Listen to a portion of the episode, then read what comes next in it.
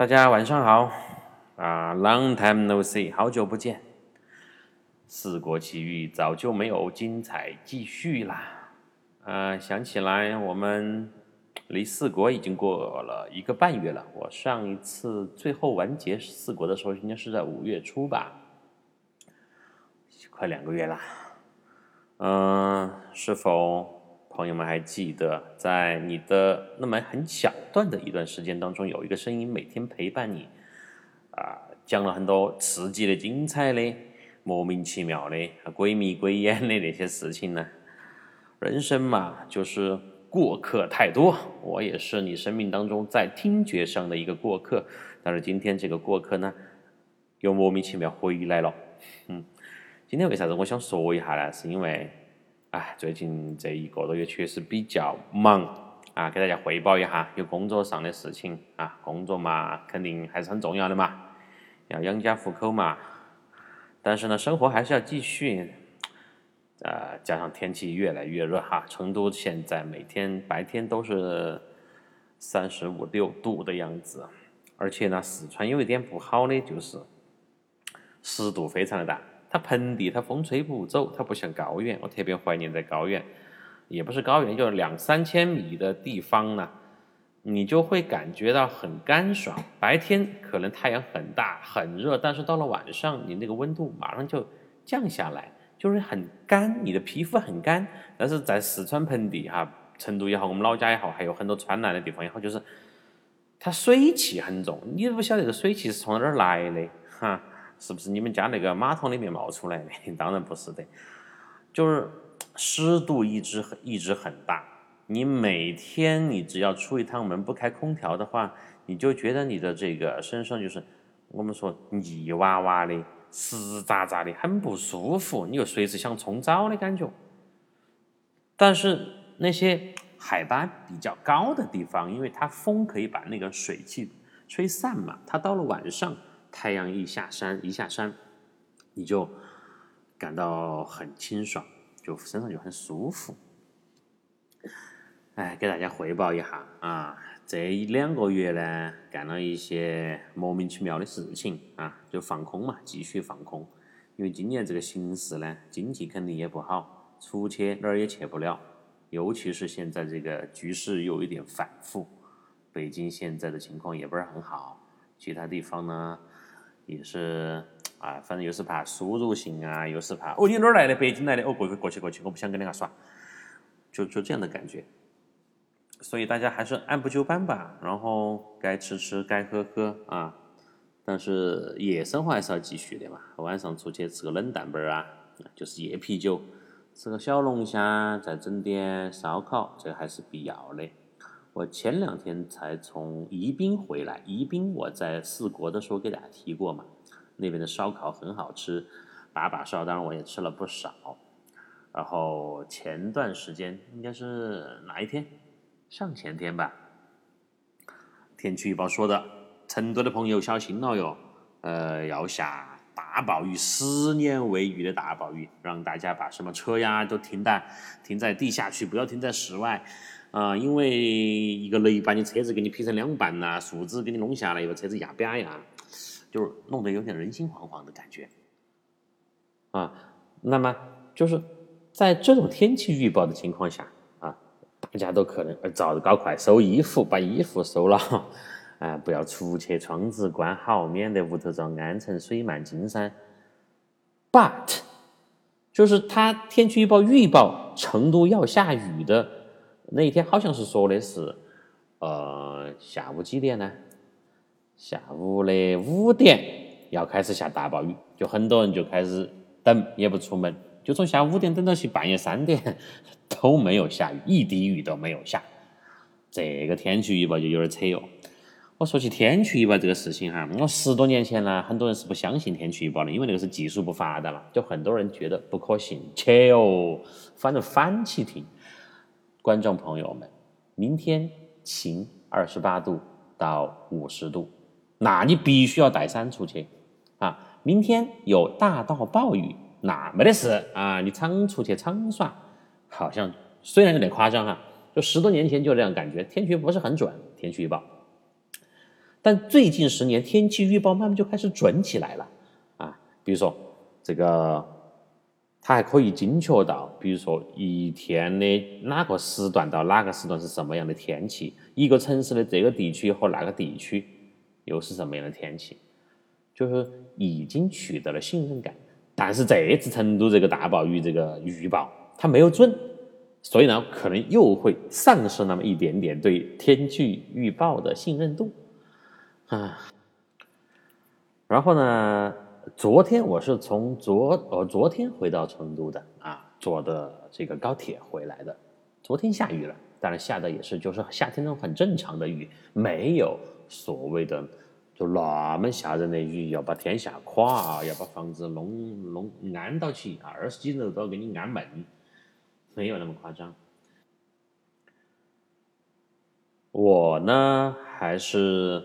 趁机出去了几次，走的相对比较远的是在六月初的时候，我去到了呃贵州，开车去的，也是一家人去的嘛。贵州呢，大家有什么样的印象啊？说到贵州，可能第一个听到的就是哦，黄果树香烟啊，不不，黄果树大瀑布啊，有黄果树烟，黄果树瀑布，然后荔波的。大七孔、小七孔，还有贵州的酸汤鱼特别好吃，对吧？哎，贵州这种酸呢，它跟那种保龄醋的酸、山西的酸，还有我们南充的阆中的那种醋酸是不一样的。它的那种酸味儿呢，带有一种甜，就很很干口，很舒服啊！我记得我那那一年啊，去这个苗寨啊，就是千家苗寨那时候，天府苗寨的时候。就每天都喝那个，我每天都吃那个，嗯，酸汤鱼啊，那酸汤鱼那个汤啊，我可以喝七八碗，那个小碗碗，还很下饭。就一天你两三顿吃，你都不觉得腻啊，真的特别好吃。成都有一段时间也特别流行这个酸汤鱼啊，后来现在当然不多了啊。成都的吃的就是，反正一阵一阵的。嗯，我记得有几年喜欢吃那个啥子呢？澳门豆捞啊，澳门豆捞就遍街都是豆捞店。豆捞这个东西呢，本来是属于嗯广东那边的嘛，比较清淡。但是在成都现在这些年就慢慢消失了，为什么呢？因为它经不起时间的考验。成都四川人的口味它是要辣的，重油重盐的，你这东西没得味的，对不对？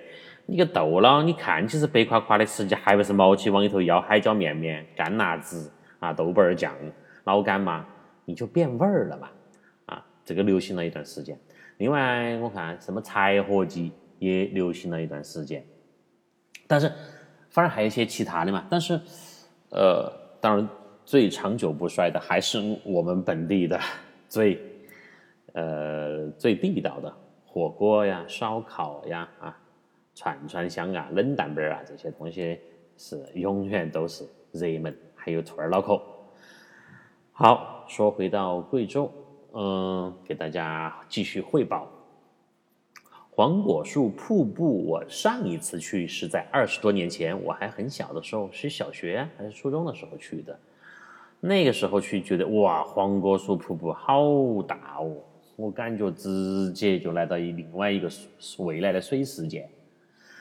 但是现在去呢，你的感官呢就又发生了变化，因为我现在长大了呀，我长大成人了。呃，就是你的身体发生了变化，当然你看的世界同样的东西，它的标准也是不一样的。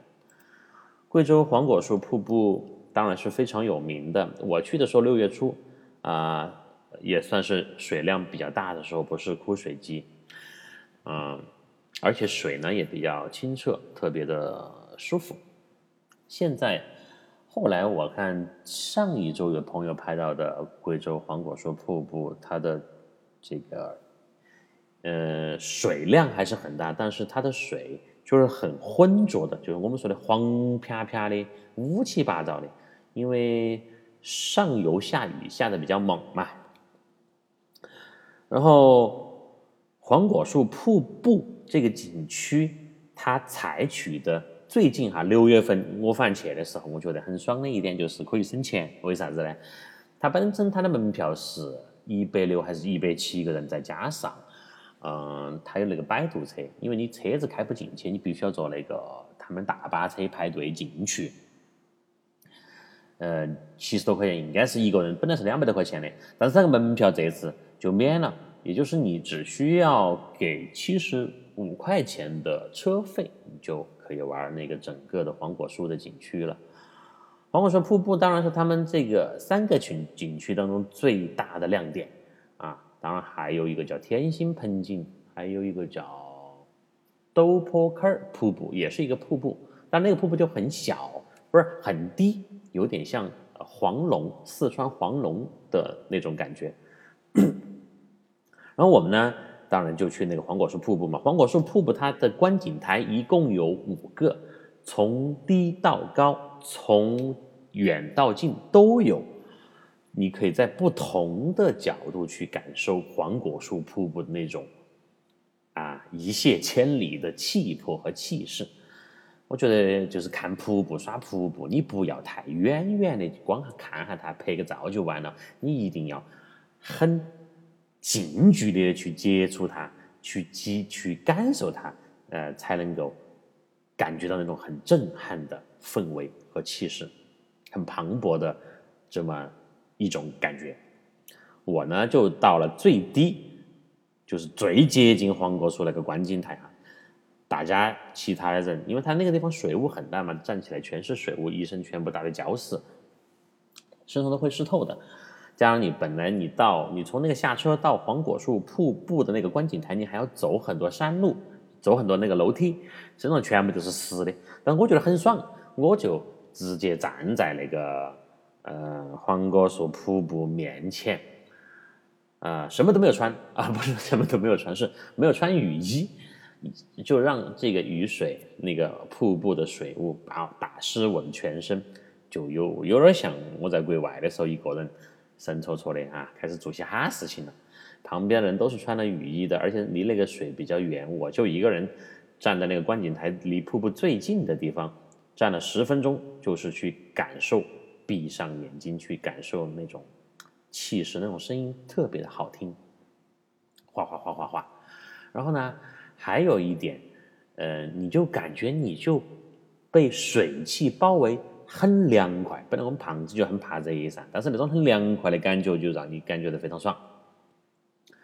然后呢，呃，你睁开眼睛，你去看你平视那个瀑布的时候，你就有看时间比较长的时候，你就有一种视觉上的呃盲区，就好像你那一瞬间眼睛就已经看不到了呀，进入了一个盲人的世界一样。大家以后去玩瀑瀑布的时候，尤其那种很大的瀑布的时候，你可以这样的用你的眼睛去。就看到一个地方，那个水就往下面流的感觉，可以试一下，就有一种放空的感觉。反正我是这样体会到的。我就站了十分钟吧，站了十分钟，然后又往上面走，走到最上面一个台阶，刚好啊，就最上面一个观景台，就可以从上面俯瞰黄果树瀑布啊，真的很爽。嗯，那种气势，那种烟雾，那啊那种水雾。关键是还看到了彩虹，很漂亮啊！一会儿还是贴点照片，大家有兴趣可以看一下，感受一下黄果树瀑布的魅力和气魄。嗯，黄果树瀑布旁边也有一个小镇啊。我们看完瀑布回到那个小镇的时候，完全就是感觉到威尔史密斯来了，就是世界末日的感觉。嗯，好不容易找了一家。就餐馆吃饭，它本来是一条步行街，那个步行街按常理来讲，往年的这个季节刚好是黄果树的旺季，就应该是熙熙攘攘、人头攒动、很热闹的感觉。但是我们当时可能时间比较晚呢，从景区回来下了车，走到那个街区那个步行街的时候，真的毫不夸张，一个人都没有，一个游人都没有，两边稀稀拉拉开了一些。啊，餐厅老板说，今年来的人呢，嗯，连往年的六分之一都不到，啊，反正是很惨，一句话。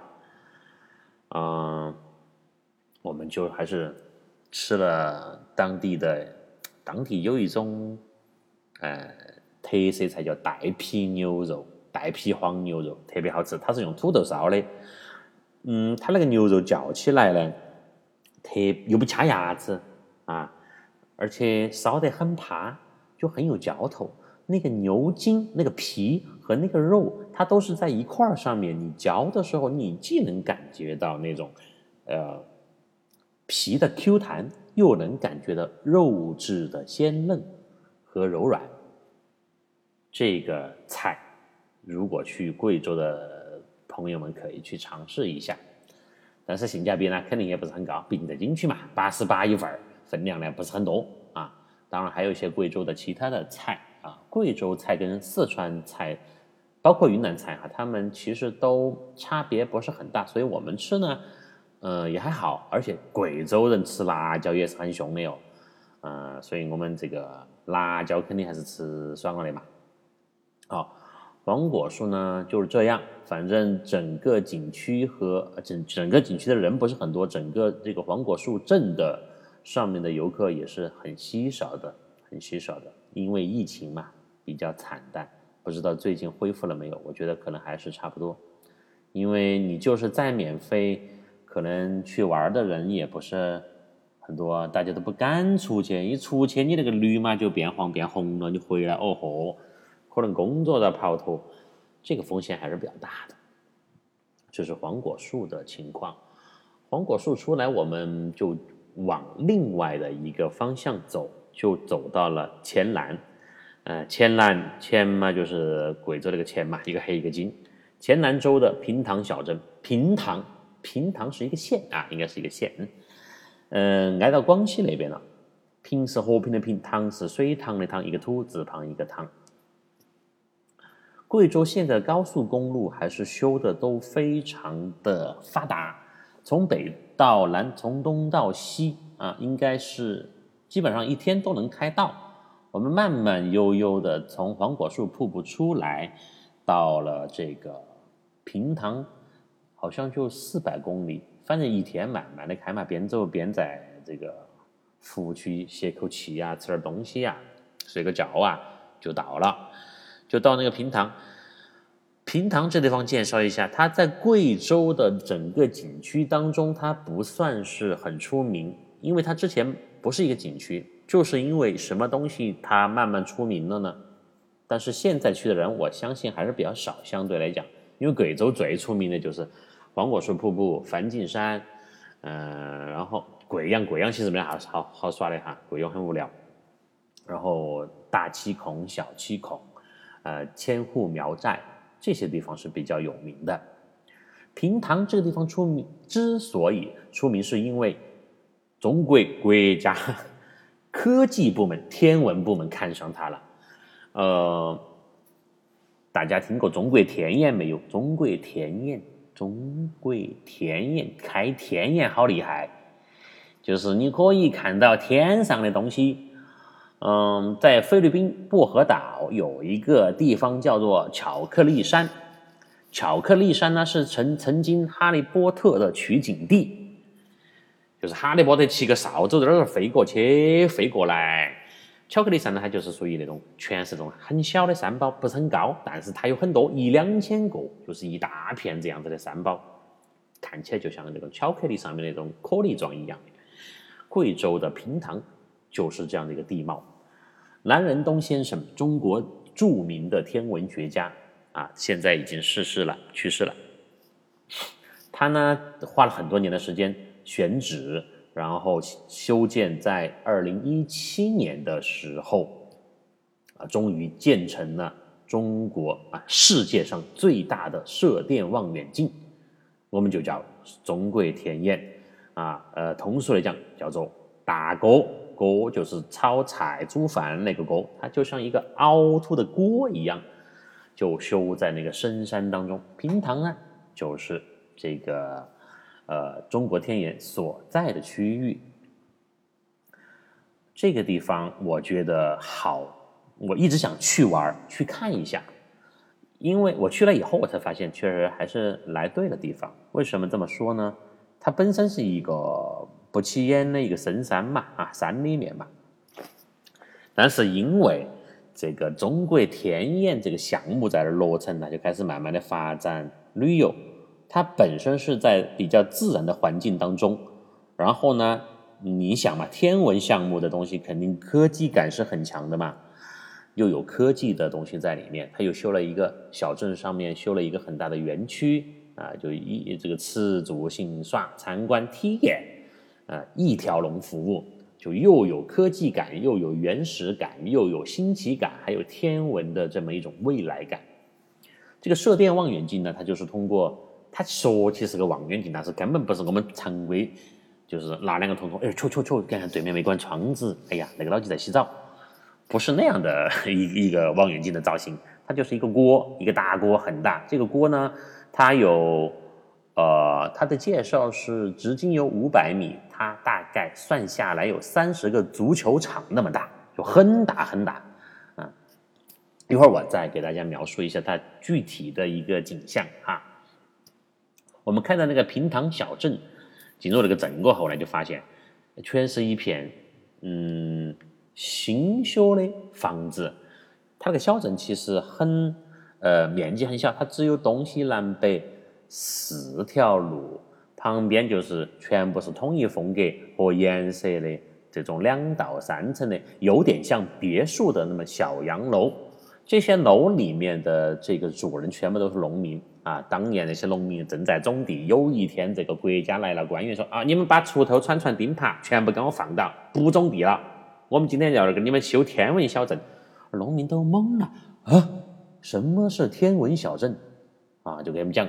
哦，这个射电望远镜不懂，呃，天文项目不晓得，男人懂认不到，外星人晓得不？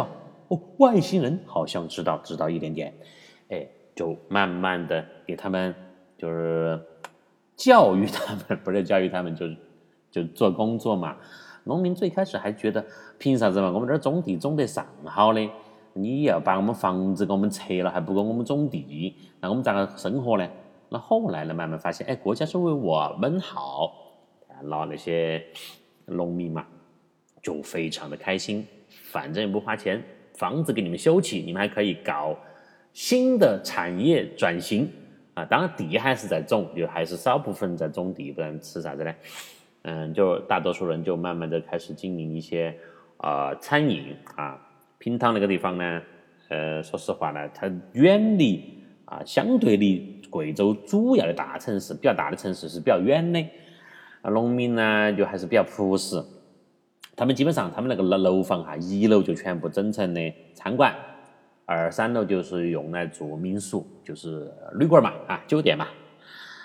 但是哦，去平塘那个天文小镇吃东西，我觉得性价比不是很高。一个他们那个地方的师傅，我觉得师傅手艺不是很好啊。虽然说是贵州特色菜，但是味道不咋个。还有一点呢，就是我觉得他们的分量有点少。呃，倒是他们是楼上的住宿是比挺便宜的，我不知道跟疫情有没有关系。比如我们住的一个三人间啊，就三张床很宽，还有带呃露台啊卫生间的，一一一晚上才多少钱？一百块钱，一百二十块钱。一百二十块钱，啊，那个露台呀，你晚上坐在那个阳台上面去仰望星空，感觉好极了。因为那个地方它的这个空气净呃洁净度很高，你在阳台上可以看到满天的星星，天气好的情况下还有月亮，非常的有诗意，而且呃很安静。到了晚上，就有一点蚊子有点多。所以防蚊措施呢，一定要把它做好。我们在在那个天文小镇的一家民宿里面住了三个晚上。好，我讲一下这个小镇其他的情况。嗯，我们就是离这个小镇就餐饮那个区域一条大路旁边就是一个园区。这个园区有什么呢？有各种的天文的博物馆。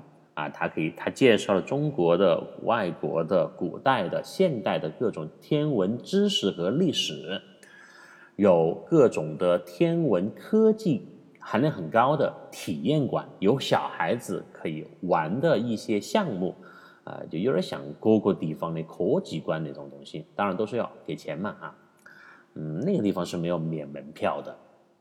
然后还有几个电影院，因为你要去看那种电影啊，就是了解宇宙啊、天体的东西的话，体验感还是很重要的。就那种四 D 的球幕电影，环形的特别爽啊！就类似的这么一些建筑里面，就分布了这些这样一些功能区。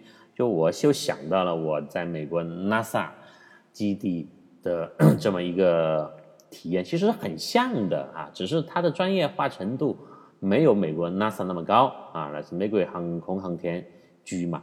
这个呢，这是一些就是可能更加嗯普通。或大众化的天文知识，但是在中国，我觉得这样的一个在贵州深山把自然景观和这个大自然的环境能够跟科技的元素结合的这么好的一个地方，还是很不错的，很不错的。包括他们路边的那些路灯，他们都是设计的成了这个宇宙飞船的造型，嗯，然后他们的有一个。很长的，大概有五百米的，呃，步行道上面，上面全是那种 LED 屏幕。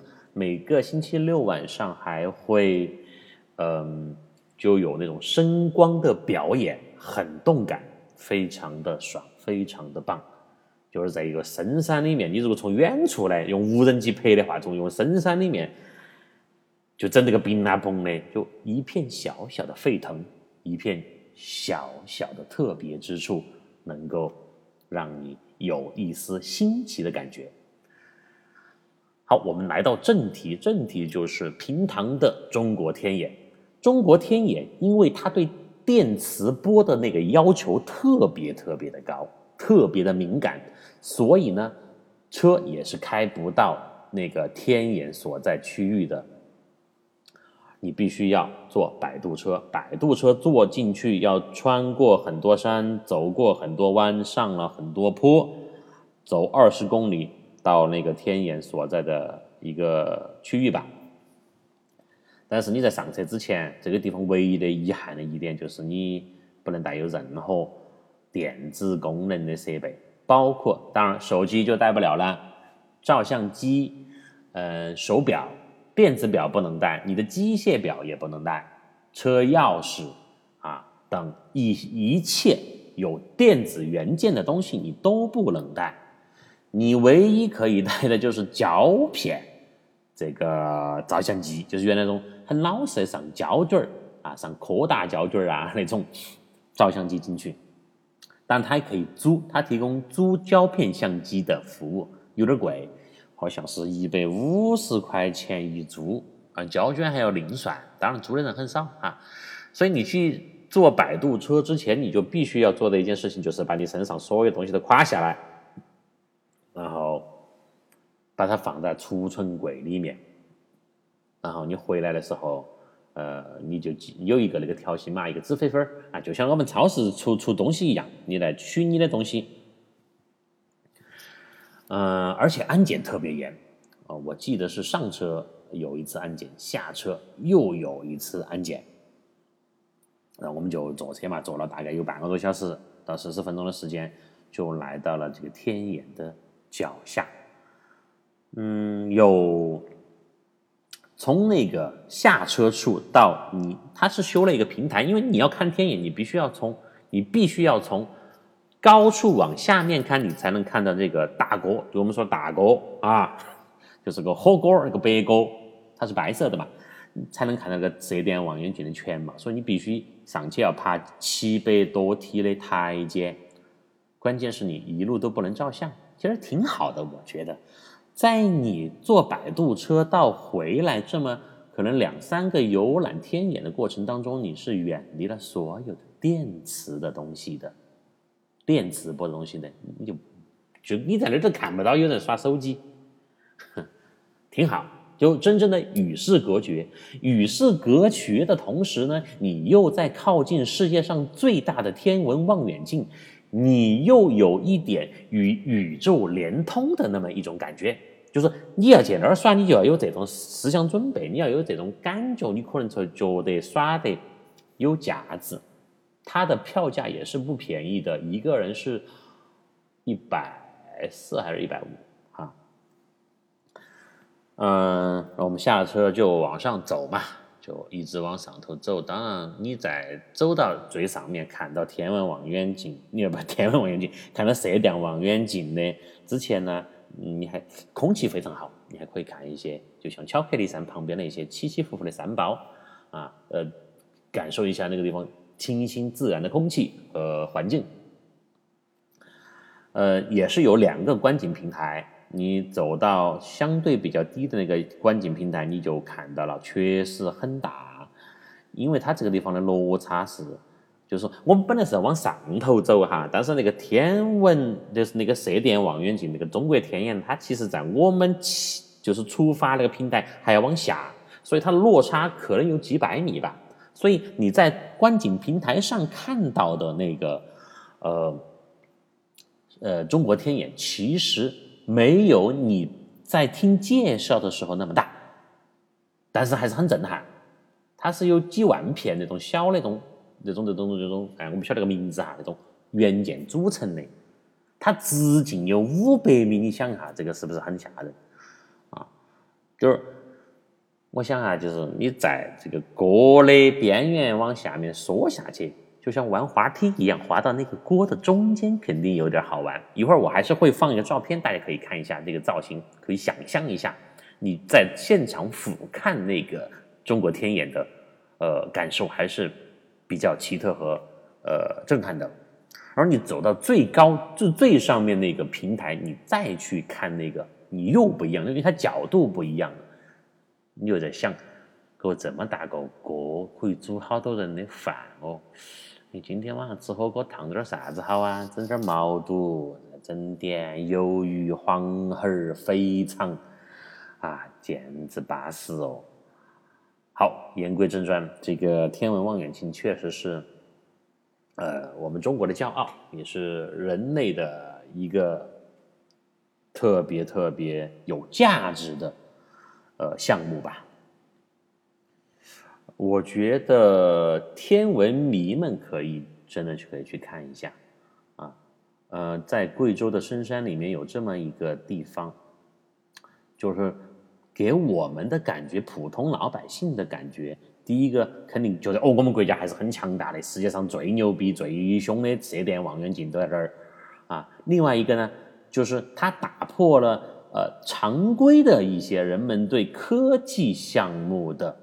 一个认识，你看我们平时去参观科技馆，跟成都科技馆、天府广场那儿后头，毛大爷的后面，对不对啊？旁边都是高楼大厦，很现代的建筑啊，包括北京、上海啊，那么大城市的科技馆、天文馆、宇航馆，反正就是跟科学技术相关的东西，它都应该是一个非常现代的这么一个环境当中啊。当然，除了我们有些军事的地方是在深山深山老林里面，但是在贵州呢？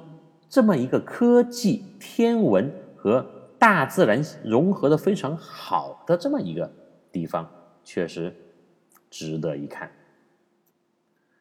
嗯，然后呢，还要提醒一下各位，如果要开车开车去贵州的话，还是慢一点，因为贵州嘛，我们西部地区跟四川、云南一样，山路比较多，弯也比较多，慢慢的开。边开边写边看哈风景，不要急着赶路。好看的风景呢，一直就在路上。今天呢，就给大家聊这么多吧。啊，等两天有时间，我们继续接着吹。嗯，我可以继续吹旅行的事情，因为前面还有好多国家没有分没有分享嘛。有朋友就在跟我说：“哎，你说前头的希腊、土耳其、毛里求斯、非洲那些地方呢？你没跟我们说吗？”啊，我找时间慢慢来说。因为我今天突然一下 精神来了，突然一下就是这个兴趣，人呢做事就是就是兴趣很重要，就是那那股子劲就突然上来。那我想了，哎，好久没上喜马拉雅上面说的东西了，我今天就开始说了。呃，说不定我今天。开了这个头，明天又继续就开始说下去了呢，啊，哎，当然呢，也有可能啊，又隔那么久没得声音，就像死了一样啊。后面有好玩的事情，有最新的动态或者感受，我会及时给大家禀报的各位，今天就这样了，晚安。